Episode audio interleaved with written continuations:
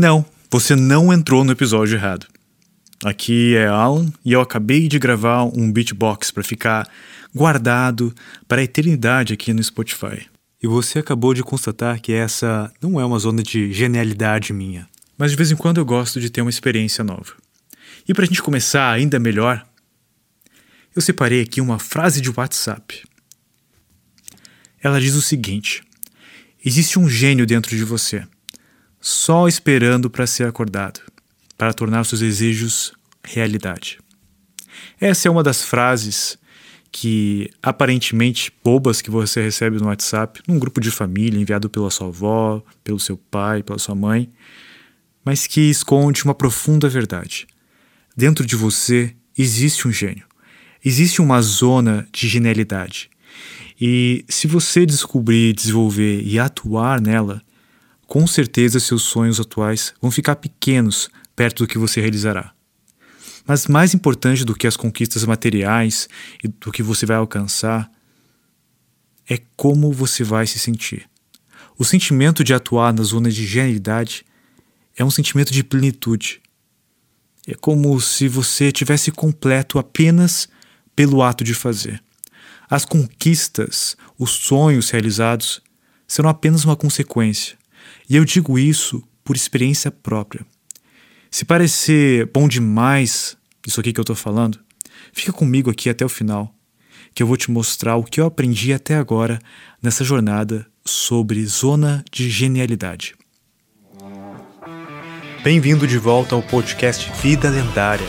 Se você é novo por aqui, meu nome é Alan Nicolas e através desse podcast eu vou trazer insights, reflexões e ensinamentos que vão ajudar você a construir uma vida com mais conquistas, mais significado uma vida que merece se viver, uma vida lendária.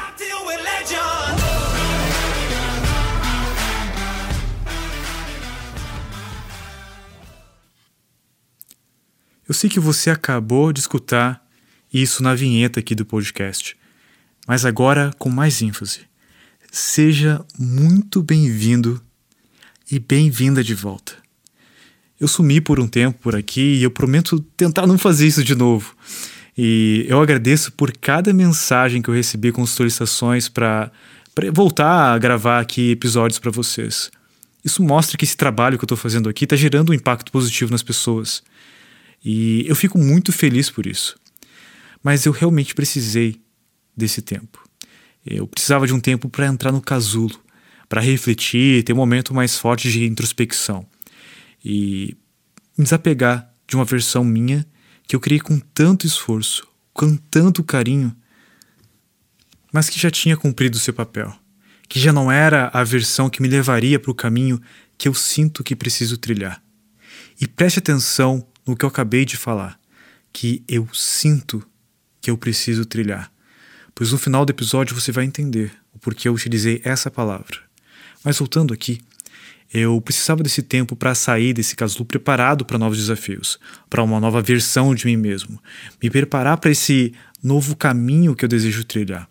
E aos poucos eu vou falar sobre isso nos próximos episódios. Então, se você me acompanhar por aqui, você vai entender isso. Aprender a morrer é uma arte. Desapegar daquilo que você identifica como o seu eu é muito difícil, como eu expliquei no episódio 3. A versão do Alan que gravou os primeiros sete episódios, morreu. Mas seu propósito e valores não. Propósito e valores são muito maiores do que uma identificação do seu ego. Eles são sua essência. Talvez você não conheça seu propósito e seus valores, mas eles existem aí dentro de você. E meu propósito de viver uma vida lendária e compartilhar os meus aprendizados nessa jornada, eles permanecem presentes. E mais do que isso, permanecem ardendo, porque é isso que um propósito faz. Ele arde, é algo que você não tem como controlar, ele simplesmente existe dentro de você. E hoje eu quero compartilhar com você uma das maiores descobertas que eu fiz na minha vida. Que existe assim como propósito e valores dentro de você, que mesmo que você não conheça, também existe aí dentro, que é um gênio. Dentro de você existe um gênio e eu quero compartilhar como eu venho descobrindo o meu. E se você escutou o episódio 7 de uma mente milionária, você vai saber que existem quatro zonas. A zona da incompetência, foi a primeira zona que eu falei, que eu chamo carinhosamente aí de zona da merda. Nela você tem dificuldade para executar, mesmo se esforçando. E é algo que claramente outra pessoa faria melhor. Ou seja, você aqui só faz merda. E deixa eu dar um exemplo próprio. Uh, eu sou muito, mas muito ruim em processos repetitivos. Eu simplesmente não sirvo para isso. Eu fico entediado e começo só a fazer merda. Mas tem pessoas que se dão super bem e até preferem processos que são repetitivos, que são desenhados. Só que eu tenho muita dificuldade para fazer isso. Vou te dar alguns exemplos que podem até te incomodar. Quando eu era criança, eu não conseguia escrever o alfabeto partindo do A e terminando no Z. Eu começava no A, eu ia até me entediar que era ali pelo E e pelo F já. E daí eu já começava a completar vindo do Z. Às vezes parava no meio, recomeçava pelo M, e assim eu completava. Claro que ficava as letras meio, meio perdidas, algumas mais esmagadas, outras mais soltas, mas eu gostava disso, de fazer as coisas um pouquinho no começo, um pouquinho no final. E sim, eu não consigo fazer, seguir um fucking alfabeto, uma fucking ordem alfabética. Esse é o meu nível. Aqui no podcast, por exemplo, muitas vezes eu acabo começando a escrever uh, as ideias para esse roteiro aqui pela conclusão. E eu já cansei de começar livros pelo último capítulo. Eu dificilmente leio um livro no começo ao fim seguido. Eu leio normalmente aí, sei lá, quatro, cinco livros ao mesmo tempo, porque eu vou ficando entediado, quando eu fico entediado eu pego outro, começo a ler outro. Vai ter algumas pessoas que vão se identificar comigo, outras vão dizer, esse cara é bem maluco. Mas para ti deu para entender como é complicado isso para mim. É uma coisa muito simples, mas fazer algo que é repetitivo, eu não consigo. Eu não consigo fazer algo que comece no A e termine no Z. Eu não consigo fazer assim algo do comecinho até o fim. Eu provavelmente sou uma das piores pessoas para você contar com isso. Alguns eu começo, algumas coisas eu começo de trás para frente, outras coisas eu começo pelo meio. Eu não, eu tenho uma dificuldade gigante. Então fazer qualquer coisa de forma ordenada é simplesmente minha zona de merda. E por isso que eu procuro sempre delegar coisas que são mais processuais e coisas que exigem que a pessoa faça de forma ordenada. Porque, sei lá, eu sou meio apaixonado por pela aleatoriedade. Eu não posso negar que eu tenho uma quedinha aí pelo caos, porque é, é o meu modo criativo de pensar, de fazer as coisas acontecerem. Eu gosto de inovar e eu acredito que nessa minha pequena bagunça aí que você notou, eu consigo ter mais ideias. Agora, imagina se eu quisesse ser, sei lá, um bibliotecário. Imagina a bagunça que não ia ser essa biblioteca que normalmente é organizada por categorias, organizada em forma, alfabética ou numérica. Isso para mim ia ser loucura. Então, qualquer profissão que exigisse seguir um processo muito específico, eu ia me frustrar, eu não ia entregar o meu melhor e não ia gerar um resultado satisfatório. E outra dificuldade que eu tenho, que é latente em mim, é de seguir ordens também. Uh, ou seja, alguém me dizendo o que eu devo fazer. Isso porque eu questiono tudo o tempo todo. E quando eu digo o tempo todo, é o tempo todo mesmo. Sabe aquela criança que fica o tempo todo enchendo o saco, perguntando por quê? Eu tenho já 30 anos, mas eu continuo sendo essa criança. Eu continuo perguntando o tempo todo por quê. E eu pergunto para mim mesmo, eu pergunto quando alguém me pede alguma coisa. Eu tô sempre pensando no porquê é feito assim, porquê não é feito de outra forma. Então eu tenho muita dificuldade de seguir uma ordem. Principalmente se eu considerar que essa ordem ela não faz sentido para mim ou se eu achar que ela é uma ordem burra. Agora imagine esse ser questionador e rebelde servindo na aeronáutica.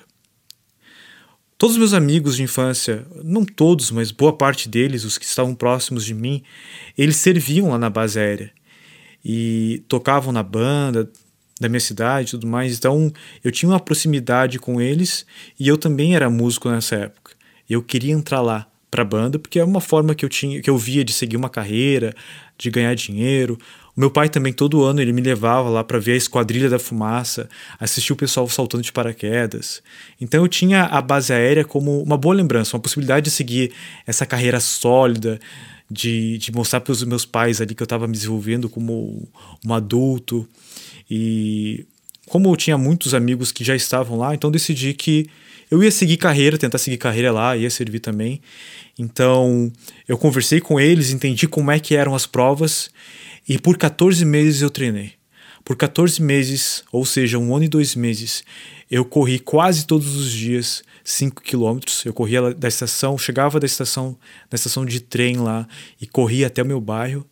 Uh, eu fazia várias flexões, fazia um monte de abdominal. Uh, eu tocava na época ali guitarra e teclado, mas como não tinha esses instrumentos para mim tocar lá, uh, eu precisava aprender instrumentos novos. Então eu aprendi a tocar percussão, aprendi a tocar clarinete e Bom, chegou o momento, quem já passou por isso sabe como é chato ter que ir lá, ficar um tempão parado, de pé, às vezes um tempão sentado, passar por vários tipos de prova, prova física, prova mental. Mas eu fiz todas elas, eu já tinha me preparado para passar por todas elas e eu tinha ido super bem em todas elas. Só que eu pensei, não é o suficiente, eu quero muito entrar, então eu preciso encontrar uma forma de garantir isso. Então eu pedi para minha mãe falar com todo mundo que ela conhecesse, se ela conhecesse alguém que era da base aérea, para ela conversar e me convencer, e convencer essa pessoa de me ajudar a entrar lá. E ela falou, ela conhecia na época dois sargentos, e ela falou com eles, eles falaram que iam me ajudar a entrar lá, mas como eu sempre penso, por que, que não pode ser um pouquinho mais, um pouquinho melhor? Então eu tentei conversar com esses meus amigos aí para ver se eles não tinham alguém para me indicar. Eles me disseram que tinham um oficial que na época frequentava essa mesma igreja que eu. Então eu pedi, eu conversei com ele e tudo mais. Ele falou que ia querer ter uma conversa comigo antes de me indicar. E então, para na minha cabeça, estava tudo certo. Uh, eu tinha já os dois sargentos, eu tinha ido nas, feito as, todas as provas da melhor forma possível, com tempo que precisava de correr ali dentro, as, pro, as provas psicológicas eu já sabia como elas eram, já tre tinha treinado antes para elas, então estava tudo certo que eu ia entrar. E no dia que eu ia sair com o resultado, se eu ia entrar ou não, esse oficial pediu para mim lá falar com ele. E antes de falar qualquer coisa, ele me fez algumas perguntas. Eu não me lembro de todas, mas eu lembro que era mais ou menos assim. Ele perguntou para mim o que eu gostava de fazer, como é que eu pensava sobre o meu futuro, uh, o que eu queria fazer lá dentro, como é que eu ia crescer lá dentro. Várias perguntas que eu confesso que eu nunca tinha refletido sobre a maioria delas. E responder naquele momento para ele foi difícil, mas eu tentei ser o mais sincero possível, eu percebi que ele queria me ajudar. Então eu falei de todas as minhas ideias lá dentro, que eu já estava estudando eletrônica, que eu queria me formar em eletrônica e no começo uh, consertar computadores, mas depois disso eu queria ser um super programador lá dentro e eu ia tocar na banda por um tempo para poder uh, ficar lá com meus amigos e tudo mais. E no final, que eu expliquei tudo o que eu queria para ele. Apesar de ter passado em todos os testes, e ele me confirmou que eu tinha passado em todos os testes, ele me disse que eu não ia entrar naquela turma. E, sinceramente, foi como se eu tivesse sido demitido ou como se alguém tivesse me traído, porque eu tinha depositado minhas esperanças por 14 meses nisso. E eu não entendi, sinceramente. Ele me falou que a base aérea não era um lugar para mim, que eu deveria estudar, ser programador ou até mesmo abrir meu próprio negócio. Mas que se eu continuasse convicto dessa decisão, em seis meses, quando abrisse a nova chamada, a nova turma, não sei como eles chamam mais, uh, eu ia ser o primeiro dessa turma. Eu ia ser o primeiro a entrar. Vocês não têm ideia do que foi aquilo para mim. Eu saí de lá chorando. Eu fiquei com muita, mas muita raiva dele. Eu treinei por 14 meses. Eu já conhecia todo mundo lá dentro, porque eu vivia visitando a aeronáutica para fazer amizade, para para saber quem eram as pessoas certas que eu precisava me comunicar, que eu precisava ser amigo. Já estava tudo no esquema. Como o pessoal mesmo lá diz, eu já sabia todos os bisus. Eu sabia tudo como acontecia lá dentro. E foi um. como se tivessem jogado um balde de água fria no meu sonho, em tudo que eu tinha planejado. E a única coisa que eu pensei foi: vou ter que esperar seis meses agora por causa desse, desse desgraçado. Por que, que eu fui chamar ele? Já estava tudo certo, estava garantido já. E eu fiquei me culpando por dias. Eu pensava que agora vai ter que esperar mais seis meses para entrar. Já eram 14 meses treinando, colocando as esperanças, e agora mais seis meses, só porque eu fui falar com ele. Bom, para resumir a história, eu não servi. E esse oficial me salvou de meses de frustração. Porque com certeza ia ser uns, eu ia ser um dos piores milicos da turma, se não talvez da base aérea inteira. E hoje eu agradeço por ele ter tido essa conversa comigo. Eu não me conhecia o suficiente para saber que eu seria um péssimo militar.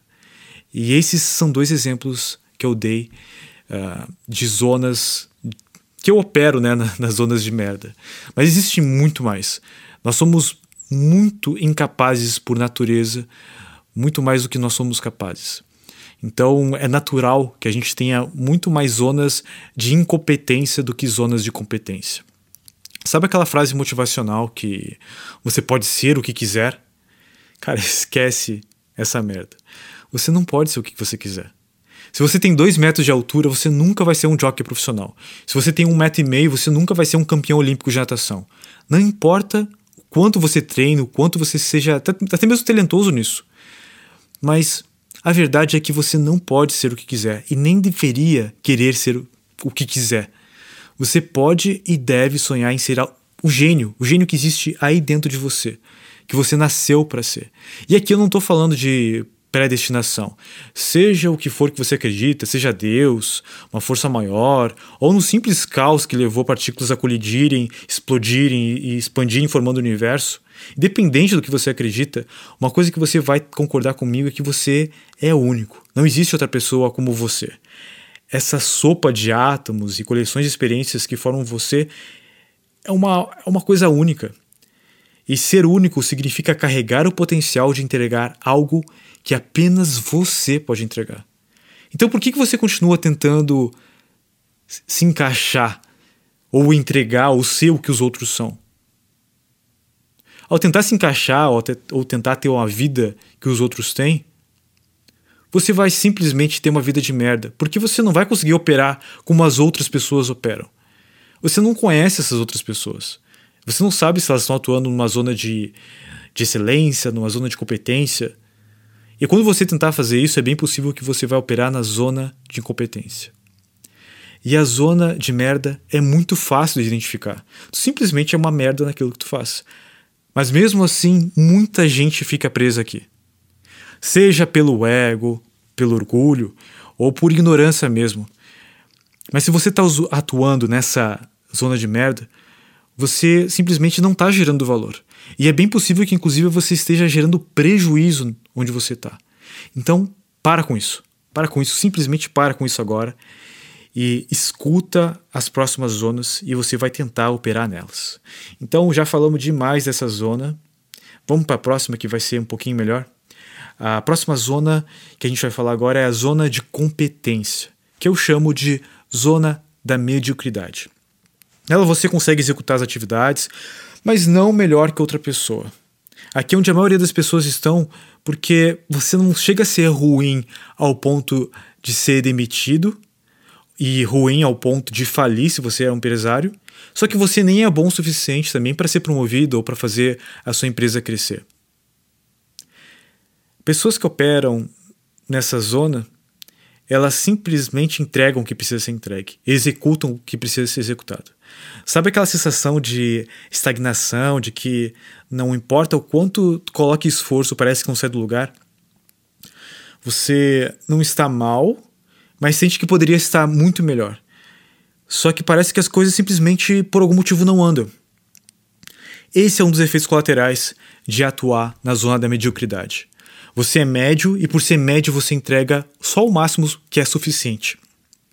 E o suficiente para passar de ano, o suficiente para sobreviver, o suficiente para pagar as contas.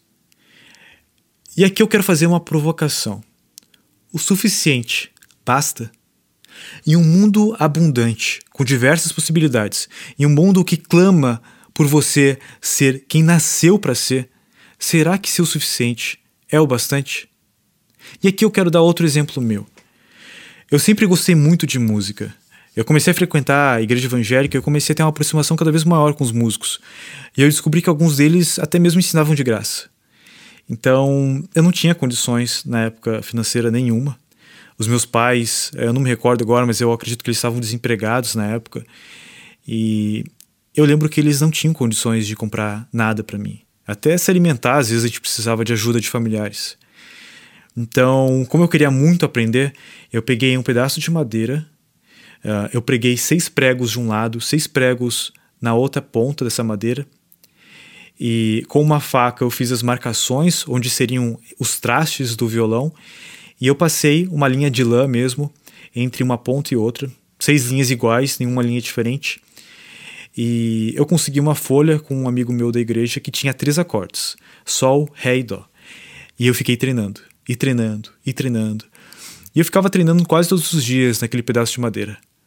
E eu não me lembro se foi minha mãe ou se foi meu pai que se compadeceram de mim ali, mas eu sei que eu lembro que um deles conseguiu um violão bem velhinho, bem surrado para mim. Eu acho que eles conseguiram com algum vizinho, com algum amigo. E tava tão velho e tão surrado aquele violão que ele estava extremamente empenado, eu mal conseguia fazer uma nota. Mas, mesmo forçando um monte os dedos ali, já era melhor que um pedaço de madeira. E com ele eu já consegui começar a ter aula, a aprender. Então, na minha primeira aula, lembro que eu aprendi o parabéns para você e o meu professor, que na época era meu amigo também, ele falou: oh, beleza, agora semana que vem eu te dou outra aula. Só que eu queria ter uma aula no próximo dia. Só que ele me falou que só ia poder ter aula quando eu tocasse muito bem. Eu lembro até hoje, foi um sábado de tarde. Eu cheguei em casa e fiquei tocando um monte aquela música, até ficar tocando muito bem. Coloquei o violão nas costas, comecei a conseguir tocar lá nas costas. E daí eu fui lá na igreja e mostrei para ele que eu tava conseguindo tocar nas costas. Ele ficou bem motivado e começou a, a me ensinar bastante. E foi um período bem legal. Eu comecei a, a cada vez me dedicar mais para música, ele começou a me ensinar. E como eu estava muito empenhado, eu comecei a ser chamado para tocar na igreja, tocar nos cultos. Como tinha poucas pessoas como eu que estavam ali empenhadas, querendo fazer acontecer e tudo mais, uh, aos poucos eu comecei a ser chamado cada vez mais para eventos maiores e maiores. Comecei a tocar em bandas e eu não era bom. Eu tinha muita dificuldade para memorizar as notas, para pegar o tempo da música. Eu lembro que eu ficava semanas, às vezes, ensaiando uma música, e esse meu, mesmo meu amigo que, que me ensinou a tocar violão, ele chegava nos ensaios da banda sem nem conhecer direito a música, porque ele não tinha ensaiado. Ele escutava a melodia uma vez, o pessoal começava a cantar e ele ia tocando atrás dela. E eu, eu treinava um monte ali, ensaiava direto. E mesmo assim, quando eu ia tocar, eu tava ali no meio da música pum, dava um branco, esquecia as notas. Eu tinha que pedir pro meu baterista. Sim, o baterista sabia as notas e eu não. E aqui eu deixo meu agradecimento ao Ricardinho por ter me ajudado tantas vezes aí que eu travei, simplesmente travei no meio da música. E para compensar essa minha ruindade nata, eu recorri aos estudos. Eu comecei a compensar essa minha falta de habilidade estudando bastante. Eu estudei muito sobre composição musical, sobre escala. Eu comecei a me aprofundar no piano. Eu comecei a perceber que tinha muita gente também que precisava de ajuda com isso, porque as coisas à medida que eu comecei a estudar muito, foram ficando básicas, um arpejo, solar em uma escala diatônica. E logo muitas pessoas começaram a pedir dicas e tal, como é que eu estudava, porque eu era o único que eu me lembro da minha, da, da minha, do meu grupo de amigos assim que era muito dedicado ao estudo da música. Então eu sabia muita coisa teórica. E como muitas pessoas me chamaram para dar dicas, aos poucos eu comecei inclusive a dar aula. Uh, como eu sabia mais dessa parte musical, algumas pessoas achavam que eu era bom, começavam a me chamar para bandas maiores, e como eu ensaiava pra caramba, eu conseguia tocar. Então, aos poucos eu fui crescendo, crescendo, crescendo. Mas sabe o que eu notei? Meu esforço, ele me levou da minha zona de competência para minha zona de competência, ou seja, da zona de merda para a zona de mediocridade. Mas eu dificilmente eu ia sair dali. Eu era só o bom o suficiente, o bom o suficiente para ensinar, o bom o suficiente para tocar em algumas bandas, mas era só isso, só o suficiente. Eu não tenho dom para música. Eu não nasci com habilidade nata para isso. E vou te dizer, até dói dizer isso porque eu amo música. Ainda hoje eu toco de vez em quando, se você me acompanha, você vai vendo meus stories ali, de vez em quando eu toco. E só que eu, eu nunca seria um grande músico, mesmo se eu me dedicasse muito.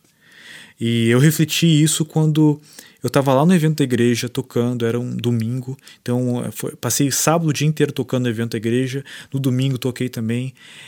E chegou o final do evento ali, eu ia sair de uma igreja para ir para outra, para a igreja tocar.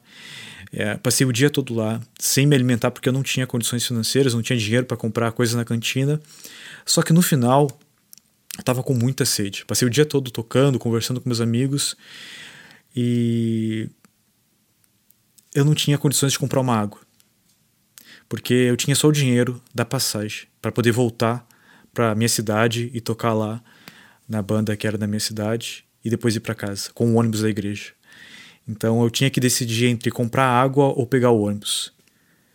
Então, como eu, é uma viagem longa, demora mais ou menos uma hora e quarenta por aí para ir de uma cidade para outra, eu peguei uma garrafa vazia no lixo, no lixo que tinha lá na cantina, levei para o banheiro, uh, limpei a água, fui no bebedouro que só tinha água quente e enchi a garrafa para mim ir para a parada com essa garrafinha de água quente. E sinceramente, aquilo não me afetou Uh, ah, para mim era beleza, uh, me viro aqui, nunca fui ingrato pelas situações que eu passei. Só que quando eu tava lá na parada, eu pensei, nossa, e se eu botasse todo esse esforço em algo que eu realmente fosse bom e eu começasse a ser pago por isso, porque talvez eu não passasse por essas situações. E eu vou te dizer, que insight foda. Uh, um domingo era 18 horas da tarde, ou seja, 6 horas lá num calor, um calor infernal, num ponto de ônibus lá em Novo Hamburgo, no Rio Grande do Sul, esperando um, um ônibus que ia vir lotado, que ia levar aí uma hora e quarenta para chegar lá na outra igreja, em Canoas, que eu também ia tocar. Eu tive esse insight. E eu pensei, e se eu colocar energia em algo que eu realmente seja bom? Eu não tinha mínima noção no que eu era naturalmente bom. Só que eu sabia que como músico não era. Eu era apenas bom o suficiente. Um, e um problema nosso é querer escolher algo que seja que a gente seja bom e insistir nisso. Eu, como sair da zona de merda para mediocridade como músico, você também pode evoluir. Não estou dizendo que você não pode evoluir, seja no que for. Só que muitas vezes você consegue evoluir só até um ponto e eu tinha chegado já num ponto onde dificilmente eu ia conseguir evoluir muito mais do que aquilo. Eu ia dedicar anos, talvez, para me tornar o que alguém sem estudo consegue fazer. E enquanto você colocar a sua energia nas, numa zona que é muito inferior, você não vai chegar na sua zona de genialidade. Porque você naturalmente vai gerar uma, uma contribuição muito maior se você operar nessa zona de genialidade. É algo que já existe dentro de você como eu vou explicar mais para frente nesse episódio. Agora, imagina que desperdício seria se, por exemplo, Leonardo da Vinci, que, que tivesse ficado trabalhando a vida toda como lavrador lá com o padastro dele. Lá ele tinha teto e comida. Era o suficiente, ainda mais para a época. Mas ele não ficou. Ele seguiu o que ele desejava fazer, ele seguiu o instinto. E se você vai acompanhar ele, ele tem, ele passou por várias coisas, ele fez muita coisa. Mas ele não ficou em uma coisinha só. Imagina se Albert Einstein seguisse os passos do pai dele e virasse um empresário também. É bem provável que ele perderia, a gente perderia toda a genialidade que ele conseguiu expressar através da matemática e da física. Imagina, então, se não é bom o suficiente ser um príncipe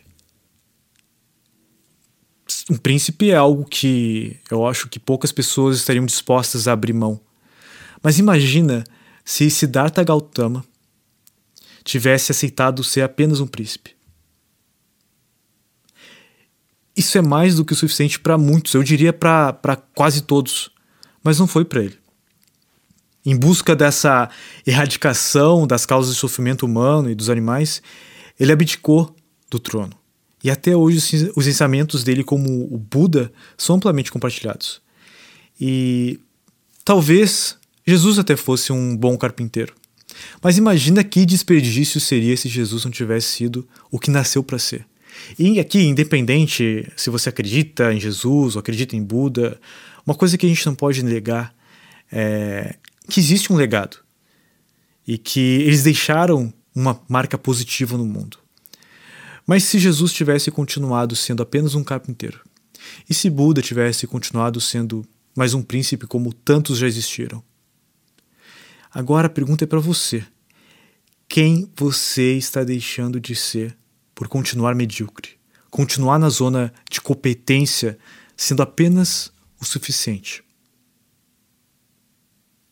Reflita sobre isso. Vamos agora para a terceira zona. A gente está chegando cada vez mais pertinho aí da zona de genialidade. Vamos agora para a zona de excelência, chamada carinhosamente por mim de zona do extraordinário. Aqui você está fazendo algo que você é muito bom e é muito melhor do que as outras pessoas. Você destaca facilmente. Você está gerando valor naturalmente. Você é promovido no seu trabalho, consegue expandir seus negócios, porque você está produzindo com excelência, gerando muito resultado, muito valor, muito mais rápido do que as outras pessoas que estão operando a mesma função que você, que estão operando em zonas inferiores referentes a elas mesmas. E é nessa zona que opera as pessoas que ganham muito dinheiro e possuem trabalhos que geram reconhecimento e orgulho. Por exemplo, ah, uma das minhas zonas de excelência é construir funis de venda, principalmente funis de e-mail, que foi o que eu mais me especializei. Eu gerei muito resultado através dessas habilidades, tanto para mim quanto para os meus sócios, quanto para os meus clientes de, de consultoria. Eu comecei a ser solicitado para diversas palestras grandes no mercado. E eu fui dizendo sim para todas elas, porque eu queria me posicionar como autoridade no assunto, porque isso ia me permitir estar mais perto de, de grandes empresários e com certeza aprender mais com eles, talvez fechar outros negócios. E na época, isso foi em 2017, muita gente me falou: lança um curso, cria uma empresa de consultoria com um time para poder atender mais clientes, porque eu, tinha uma limitação, então eu aceitava três clientes por mês. Mas eu sentia, e de novo a palavra sentia, que esse caminho não era o que eu deveria seguir. Eu sentia que existia algo maior. E assim eu conheci a quarta zona, a zona de genialidade, a zona lendária. Eu senti que eu precisava abrir espaço para o novo. E se apenas seguisse o fluxo e virasse uma grande referência em funis, com cursos, com uma equipe, etc., eu não ia deixar espaço para esse novo acontecer. Então eu comecei aos poucos a recusar ofertas de para dar palestras, comecei a recusar novos clientes. Eu cheguei a ser convidado para dar palestras internacionais e eu recusei. E não foi fácil recusar. Eu ganhei um livro autografado de um dos donos da Infusion. Uh, mas mesmo assim, uh, eu tive coragem ali de, de dizer não. Tive coragem de seguir um caminho diferente. De dizer não para esse caminho que era claramente de sucesso, de criar uma empresa de funis, de criar uma autoridade em funil. E é por isso que eu costumo dizer que se conhecer exige coragem. Exige coragem de confrontar seus demônios, exige coragem de abrir espaço para o novo, para que esse autoconhecimento possa acontecer. E eu já fazia o que eu gostava. Eu gosto de fazer funis, eu faço funis até hoje. É, eu gerava muito resultado através disso também, o que me gerava bastante dinheiro. Eu atendi uma necessidade do mercado, então eu acabava gerando uma contribuição através do meu trabalho e eu também tinha um reconhecimento por conta disso. Mas ainda assim era como se estivesse faltando uma peça. Eu não sabia que peça era, mas eu sabia que eu precisava descobrir. E então eu comecei a me aprofundar. Eu entrei numa busca para o autoconhecimento, onde eu fiz cursos de hipnose, cursos de filosofia, cursos de PNL, todos os recursos que estavam ao meu alcance, como livros, como tudo, uh, eu estava tentando utilizar. Eu tive vários trabalhos, trabalhos diferentes com coaches, por exemplo, e todo esse trabalho ele ele valeu muito a pena. Mas foi engraçado porque foi quando eu li um livro chamado, eu acho que não tem em português, seria O Grande Salto, The Big Leap, que é do Gay Hendricks, se não me engano, Hendricks, uma coisa assim. Então, mas se digitar aí The Big Leap, uh, você já vai, vai, é possível que você já encontre ele, que eu consegui juntar todos esses conhecimentos ali. Uh, ele é um cara que já estudou pra caramba, se não me engano, é um psicólogo. E eu consegui entender um processo que eu queria. Porque nesse livro ele fala sobre as zonas e ele fala sobre a zona de genialidade. E até hoje foi o único lugar que eu consegui encontrar bastante informação sobre isso. E ali ele falava sobre como operar nessa zona de genialidade, uh, sobre como se tornar um gênio. Então eu comecei a categorizar tudo que eu fazia. Uh, em cada zona que eu atuava, né? E então, sempre que eu começava a identificar que eu estava atuando muito tempo numa zona de mediocridade ou na zona da merda, eu tentava delegar, porque com certeza existem pessoas, principalmente se você está atuando na zona da merda, com certeza tem alguém aí que, que faz isso melhor que você. Então, eu comecei a delegar as coisas que eu não era tão bom e comecei a listar as coisas que eu atuava mais próximo das zonas de genialidade e eu comecei a atuar naquilo que eu era pelo menos ali uh, extraordinário, naquilo que eu fazia muito melhor que os outros. Só que ainda assim estava o campo vazio. Eu não identificava uh, o que, que é realmente essa minha atuação numa zona de genialidade. Mas afinal, o que, que é essa zona de genialidade? Não tinha, apesar de ter lido o livro, não tinha ficado tão claro para mim exatamente aquilo que era, até eu começar a escutar um monte de entrevista com esse cara, escutar muitas entrevistas de outras pessoas que leram o livro e estudaram isso a fundo. Então, eu acabei criando aí um, um pequeno, um pequeno resumo para mim do que eu acredito que seja. E eu acredito que essa zona de genialidade ou essa zona lendária é quando você soma as vantagens de todos os seus talentos naturais. Não é simplesmente quando você consegue atuar em um talento. Eu acredito que quando você está atuando em um talento, você está atuando ali naquela zona extraordinária. Só que quando você consegue unir todos ou quase todos os seus talentos naturais com algo que você é apaixonado, e que te gera um valor intrínseco, ou seja, valor intrínseco é quando você tem amor ao ato de executar, uma recompensa intrínseca, algo que vem de dentro. E ao mesmo tempo, por gerar valor ali, você também tem um, um valor extrínseco, ou seja, fama, reconhecimento, dinheiro, tudo que é externo pelos resultados que você geram. Eu acredito que quando você soma tudo isso, você está operando nessa zona de genialidade. Agora, como operar nela, né? Porque é quase um superpoder. Eu posso dizer até que quando alguém está atuando nessa zona de genialidade, é quase, ou é, como se, a pessoa tivesse uma vantagem justa com os outros. Porque ninguém. E aqui, não estou falando de injusto de justiça, etc. Eu estou comparando, porque essa pessoa ela vai ter muito mais vantagem. Se ela conseguir. Uh, trabalhar nessa zona de genialidade, ela vai ter muito mais vantagem de qualquer outra pessoa que tente fazer algo parecido com ela. E eu digo isso porque ninguém na sua volta vai conseguir te alcançar. Você simplesmente, de longe, vai ser o melhor. Porque é imparável. Você tem ali resultados que geram um valor extrínseco, enquanto você tem a recompensa interna por fazer aquilo que você gosta, gerando um valor intrínseco. Nada vai para você. Você vai ter 90 anos e vai continuar fazendo isso, porque isso dá sentido para sua vida. Uma pessoa que atua nessa zona lendária gera tanto valor que é impossível ela não colher frutos disso.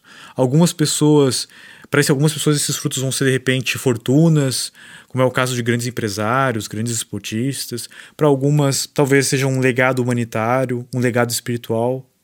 São essas pessoas que deixam sua marca no mundo. E você pode também ser uma delas. Só que sua energia é limitada. Se você continuar colocando a energia no lugar errado, você nunca vai conseguir atuar na sua zona de genialidade. Para começar a ser lendário, você precisa começar a atuar na sua zona de genialidade. E talvez esse momento agora você está se perguntando, ou me perguntando, tá aí, como é que eu descubro essa zona da genialidade? Essa pergunta eu me fiz por bastante tempo. Mas de cara eu já entendi que nem era eu que deveria responder ela, porque eu tenho meus viés, eu tenho é difícil a, a, pessoa, a gente fazer uma autoavaliação. Então, o que, que eu pensei? Vou fazer essa pergunta para outras pessoas que me conhecem. Talvez eles tenham a resposta. Então, eu peguei uh, e perguntei para os meus amigos, aleatoriamente. Eu pensei assim: quais pessoas aqui me conhecem o suficiente para poder me falar quais qual é o meu principal diferencial? O que, que me diferencia de outras pessoas? O que eu faço de uma forma quase genial? Então eu chamei um monte de amigos ali no WhatsApp, ficava disparando a mesma mensagenzinha para eles: oh, Olá, tudo bem? Uh, eu gostaria de uma ajuda aqui e tal. Estou fazendo um, um, estudo interno, quero me conhecer um pouco melhor. Você vai ajudar muito se você responder essa pergunta aqui. E foi bem interessante porque isso me deu um norte bem claro de onde pesquisar. A maioria das respostas repetidas foram sobre a minha determinação, a minha intensidade, a forma como eu era muito rápido para implementar coisas, a minha fome de aprendizagem, uh, a minha visão, como eu conseguia ter uma visão do todo, a minha liderança, uh, a minha capacidade de escolher as pessoas certas e no time certo. E depois de juntar todas essas respostas, eu comecei a refletir em que momento que eu conseguia unir essas habilidades. Lembra que eu falei que a zona de realidade é a soma de vários talentos? E depois de refletir por alguns dias, não foi uma coisa assim da noite para o dia, eu fiquei refletindo nisso por alguns dias, eu notei que eu usava isso em dois momentos. Quando eu estava dando consultoria, mas principalmente quando eu estava iniciando um projeto novo. Eu desenvolvi uma habilidade muito grande de saber o que dá e o que não dá certo, de entender quais os próximos passos e quem são as pessoas que eu preciso nesse próximo passo. Uma habilidade que eu identifiquei como Big Picture Thinking, que é uma coisa que, eu, das habilidades que eu encontrei na internet, é a coisa que mais se assimila a isso. E traduzindo ela, talvez seria uma, algo que eu consigo uh, rapidamente analisar uma empresa e entender seus pontos de melhoria. Foi, foi essa habilidade que me permitiu gerar tantos resultados para os meus clientes de funil, porque eu não só entregava o funil para eles, eu dava toda um, uma visão minha sobre o que estava acontecendo nos fatores de conversão do, de todo o marketing dele. E muitas vezes essa consultoria que eu dava, que eu fazia uma call e tal por Skype, eu acabava às vezes nem falando sobre o funil, ficava falando sobre às vezes até a gestão dele de pessoas ou falando sobre algum ponto do negócio dele que poderia melhorar. Só que não tem como eu colocar essa minha intensidade e essa minha fome de aprendizado quando eu dou uma consultoria para alguém, porque daí depende do cliente executar o que eu falei para ele. Então, às vezes eu dizia onde ele deveria mexer, mas muitas vezes esse cliente era ou ele era meio lento para tomar uma decisão ou para executar. Algumas vezes ele não conseguia enxergar o que eu estava mostrando para ele e estava na cara dele, só que ele achava que não precisava mudar porque não fazia sentido para ele e eu era algo que para mim estava muito óbvio. E é por isso que eu gosto muito mais de colocar toda essa minha energia e foco nas empresas que eu crio. E olhando para trás, conectando os pontos, como o Steve Jobs uma vez já disse, eu consegui enxergar essas habilidades e o resultado delas. Nessa minha trajetória, principalmente aqui no, no marketing direto, que é onde eu atuo até hoje, que eu comecei lá em 2016, a primeira empresa que eu comecei a atuar, que eu convenci da gente fazer um lançamento e tudo mais, uh, eu ajudei a aumentar o faturamento em 20 vezes. E se fossem duas, se fossem três vezes, já seria bastante, mas foi em 20 vezes. Na segunda, eu aumentei o faturamento deles para 100 vezes referente ao faturamento que essa minha primeira empresa que eu comecei tinha. E referente ao faturamento que eles tinham antes, foi em 10 vezes. Ou seja, aumentei em 10 vezes o faturamento que eles tinham. E na terceira empresa que eu participei, eu aumentei em 300 vezes o resultado ao, faturamento dessa primeira empresa que eu tive. E comparando com o faturamento que, ele, que essa empresa já, já, já tinha o potencial de fazer, eu aumentei em cinco vezes. Então, não tem como negar que eu consigo, de uma forma muito, uh, muito efetiva, gerar resultados. E existe um histórico para isso. Eu só consegui enxergar isso quando eu olhei para trás. Essa minha terceira empresa é uma empresa de, de cosméticos e suplementos. E para você ter uma ideia do resultado que a gente gerou, a gente conseguiu deixar o laboratório, que era o, era é o mesmo laboratório que era fornecedor da Rinode, sem estoque de tampa, sem estoque de pote, sem estoque de cápsula, inclusive sem materiais e insumos para poder criar o, os suplementos. Para você ter uma ideia do impacto de vendas que a gente gerou. E eles, foi até engraçado que eles me ligaram e falaram que nada, nunca tinham visto nada igual. E para você ter uma noção do que, que é atuar na zona de genialidade. E talvez você pense, ah, Alan, Você fez tudo isso aí sozinho? E eu vou te dizer jamais, jamais. Eu nunca faria isso sozinho. Lembra que uma das minhas habilidades lá citadas era liderar e unir pessoas no tempo certo? Notou que a minha habilidade genial é uma salada de frutas? Então, é, ela é uma união, não é simplesmente ah, o Alan é o cara dos funis. Não é muito mais do que isso. São várias características que ao longo do tempo eu desenvolvi e elas me ajudam a formar o que hoje eu considero como essa visão global, esse big picture thinking. Mas de uma maneira mais clara, o que eu o que é zona, uma das minhas zonas de realidade, possivelmente eu quero descobrir mais, né? Mas essa é a única que eu tenho de forma muito clara na minha mente, que é de iniciar projetos novos com muita intensidade, rápida adaptação e com as pessoas certas no time certo. Uma visão holística que me permite fazer isso. Mas eu só desenvolvi essa visão holística por ter tido diversas experiências diferentes. Você pode estar se perguntando, mas aí, Alan, como é que eu descubro a minha zona de genialidade? Vou começar te dizendo que como não descobrir ela? Você não vai descobrir apenas se questionando. Você precisa se permitir experimentar. Eu quero fazer um exercício de imaginação com você. Imagina um adulto que nunca experimentou nada além de mingau. Ele passou a vida toda dele comendo mingau. Imaginou? Agora pensa o seguinte: esse adulto é você. E daí eu te conheço, eu penso, coitado, passou a vida toda comendo mingau e eu vou querer fazer uma boa ação. Eu vou te levar uh, num restaurante de buffet gigantesco. Lá vai ter 30 tipos de salada, 12 tipos de massa, 20 frutos do mar, 34 tipos de carne, 18 tipos de frutas diferentes e talvez a melhor parte. Incríveis 54 sobremesas, dos mais variados tipos.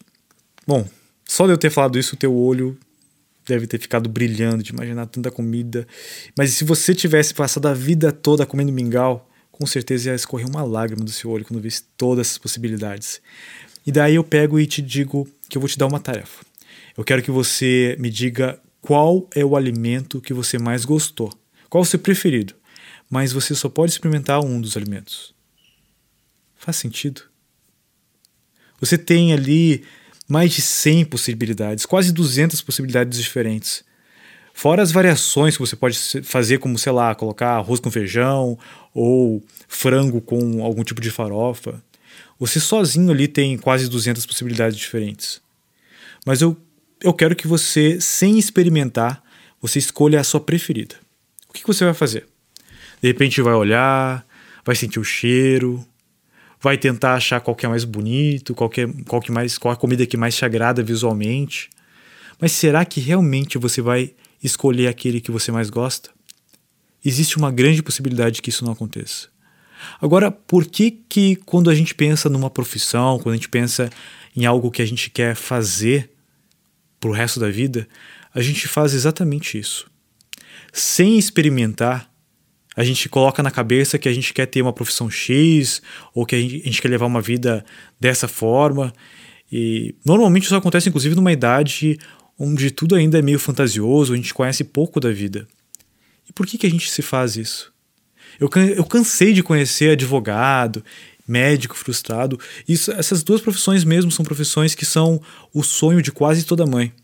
E a maioria das pessoas acaba escolhendo uma profissão e ficando presa nela e muitas vezes para o resto da vida, sem nem se questionar se não teria outro alimento mais saboroso, se não teria outra profissão que fizesse mais sentido para ela, se não teria um trabalho que fosse mais gratificante, onde ela pudesse, de repente, até gerar mais resultado financeiro, mas principalmente muitas vezes gerar mais impacto, gerar um reconhecimento interno, uma, um valor intrínseco, onde ela se sinta bem fazendo o que está fazendo.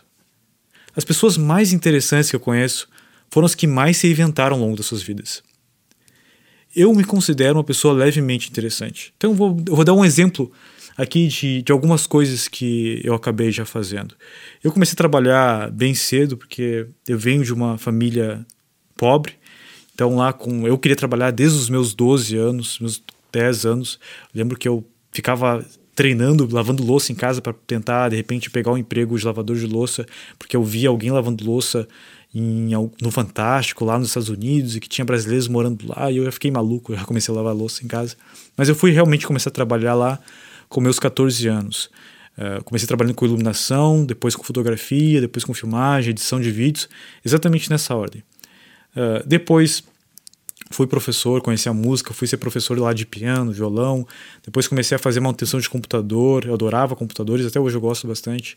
Acabei virando professor de informática nessas, nessas escolas.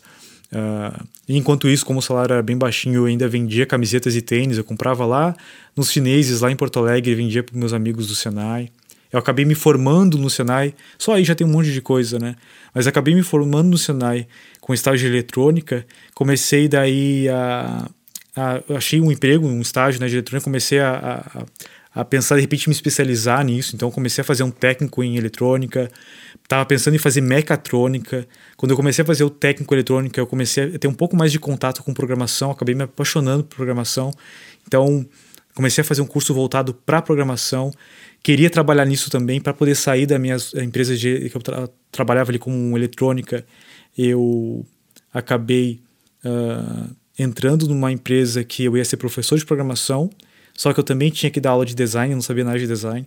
Então, comecei a estudar um monte de design, comecei a gostar e acabei ficando muito bom nisso, tanto que começou a aparecer um monte de clientes interessados no meu serviço de design. Então pensei em abrir uma empresa, uma agência para fazer site, para fazer banner, para fazer tudo que fosse design.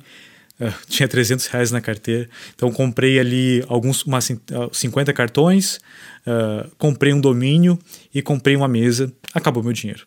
E fali. Foi rápido assim. Porque eu não sabia vender, não sabia me comunicar, então não tinha clientes, né? Tinha de vez em quando alguém que parecia para fazer um cartãozinho, alguma coisa. Então, me vi obrigado a voltar para o mercado de trabalho, voltei, comecei a trabalhar em agências, começar a fazer design, programação, comecei a aprender um monte de software novo, um monte de processo novo, um monte de coisa que eu não sabia. E daí recebi um convite para trabalhar numa startup. Ganhei lá, nessa startup a gente criava uma coisa na época, revistas digitais que vendiam por e-commerce, uma coisa que na época era super inovadora, isso é lá em 2011, 2010. E como recompensa por trabalhar nessa startup eu ganhei uma impressora gigante, uma plotter, Consegui vender essa plotter por 14 mil reais.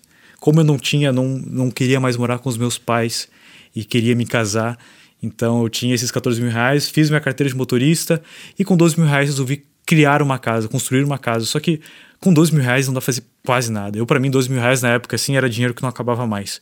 Quando eu comecei a ver o material que eu podia comprar, tih, não ia. Metade do valor era pro pedreiro fazer um quarto. Então, eu mesmo construí minha casa assistindo vídeos no YouTube. Fiz encanamento, fiz elétrica, sentei tijolo e eu aprendi uma grande lição. Que eu definitivamente não nasci para ser um pedreiro. Porque eu tentei, realmente, eu botei esforço e eu tentei. Mas definitivamente ser pedreiro está na minha zona de incompetência. As paredes ficaram tortas, o chuveiro pegou fogo, o encanamento tupia de vez em quando. Então, eu realmente não era para mim isso e eu consegui reconhecer isso rápido o suficiente, né? Então eu voltei a abrir minha agência. Dessa vez fui mais devagarinho, mas aos poucos e consegui aos poucos fazer o negócio dar certo. Virei empresário, comecei a captar mais cliente. Eu não falava com ninguém, eu tinha muita vergonha de me comunicar, mas aprendi, virei palestrante para conseguir mais mais clientes, né, para minha empresa. Daí, numa dessas palestras, conheci, comecei a conhecer mais o marketing de afiliados ali, uh, comecei a me aprofundar sobre o que é marketing direto, resolvi me especializar nisso, virei afiliado, produtor, gente afiliados, professor, cop, gestor de tráfego, funileiro, líder, RH, diretor, CEO, e aí vai indo. E tá vendo como as saladas de frutas, como eu, eu fiz já de um, coisa pra caramba. E assim, eu, com certeza eu deixei coisas de fora dessa lista. Eu fiz muita coisa já. Apesar de ter 30 anos, e não é uma idade tão grande para tanta coisa que eu fiz. Muita gente se surpreende quando eu falo, quando eu acaba descobrindo tanta coisa que eu já fiz, mas eu sempre busquei experimentar coisas novas, sempre busquei me compreender melhor e, e sempre tive essa fome de melhorar, de crescer. Então, isso aqui que eu já falei já te dá uma noção de tudo que eu fiz. E por ter feito tanta coisa, eu sei que eu sei onde eu sou uma porcaria, onde eu sou, onde eu dou, dou pro gasto, onde eu sou bom, e eu também sei onde eu sou muito bom. Mas eu não teria como saber isso se eu não ficasse simplesmente no meu computador lá, respondendo um questionário para saber qual a profissão que se encaixa no meu perfil. Ou se eu ficasse perguntando, mas qual que é a minha zona de genialidade? Cara, vai pro campo. Não tem como saber aí sentado no computador ou sentado aí no carro escutando simplesmente esse podcast. Tu vai ter que ir para o campo de batalha, vai ter que experimentar coisas novas. Tem uma frase que eu li seis anos atrás e ela fez sentido para mim na época intelectualmente. Mas hoje ela faz sentido nas minhas entranhas. Eu sinto ela com guts, né, com o meu feeling, com o meu sentimento, eu consigo saber. Isso faz muito sentido para mim agora. Ela deixou de simplesmente ser um aprendizado intelectual e passou a ser um aprendizado enraizado dentro de mim, por ter tido a experiência de ter passado por isso. Deixa eu citar ela para você. Você não consegue ligar os pontos olhando para frente. Você só consegue ligá-los olhando para trás. Então você tem que confiar que os pontos se ligarão algum dia no futuro. Você tem que confiar em algo, seja no seu instinto, destino, na vida, karma, o que for. Essa abordagem nunca me desapontou e faz toda a diferença na minha vida. Steve Jobs. Eu sempre fui um cara muito analítico, muito racional.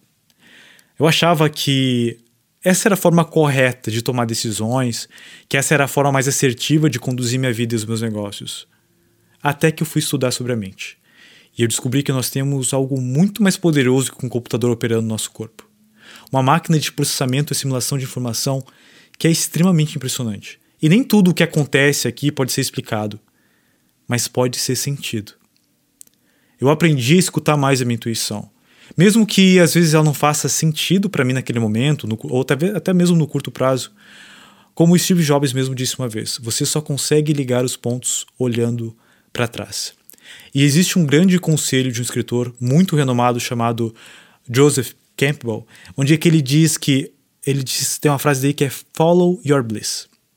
E uma tradução literal seria talvez siga a sua felicidade ou siga a sua alegria. Faça o que você sente que precisa fazer. Talvez não vai fazer sentido no começo, mas isso com certeza de alguma forma vai ser positivo no seu futuro. Se não servir como uma descoberta de uma zona de genialidade, com certeza vai ser uma descoberta que você não deve fazer aquilo. Lembra que no começo do episódio eu falei o que eu sinto que eu preciso trilhar? É exatamente isso. Seguir um sentimento. Um sentimento como se fosse um destino, um karma, um chamado, um propósito, seja o que você quiser chamar. Mas se você se permitir começar a escutar, eu tenho certeza que você vai entender sobre o que eu estou falando.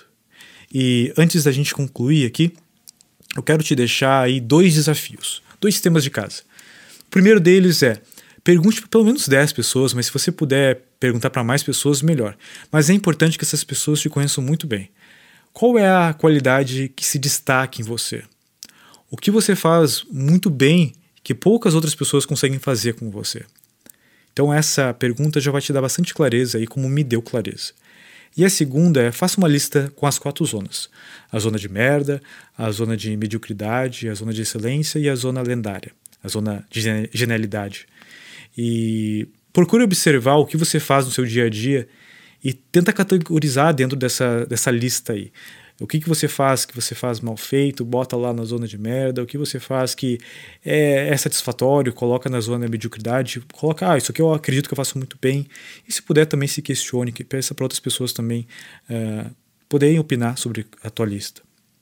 E quando você começar a descobrir o que, que você faz de excelência, Talvez você não consiga descobrir de começo que você é lendário, na sua zona de genialidade, mas com certeza você vai descobrir algumas coisas que você é excelente aí.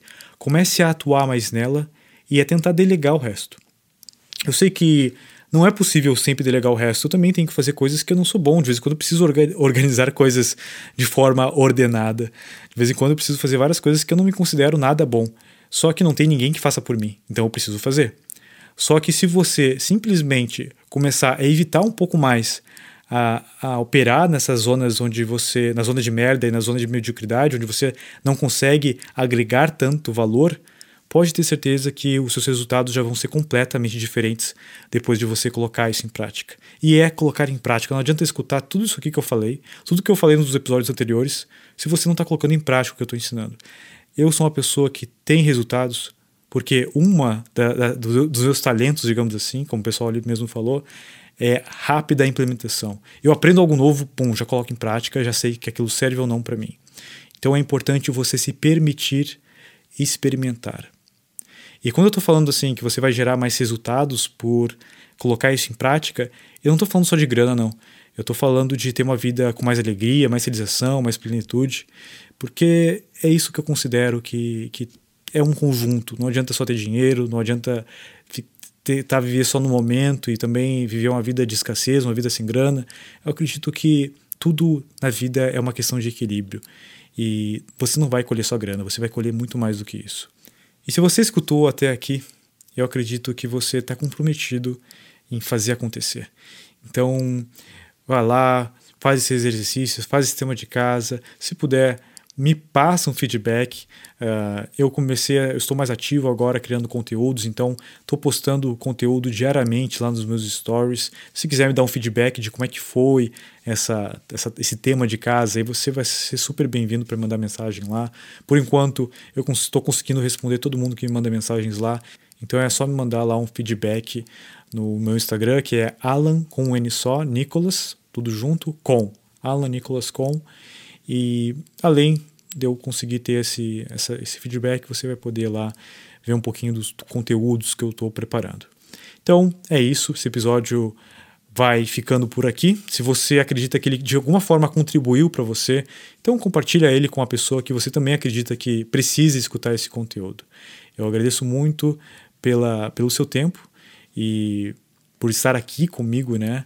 E não se esqueça, uma vida lendária ela é formada por pequenas ações e decisões. E não esqueça, uma vida lendária é formada por pequenas ações e decisões. Não esqueça de colocar em prática o que você aprendeu hoje. Eu vou ficando por aqui e até o próximo episódio.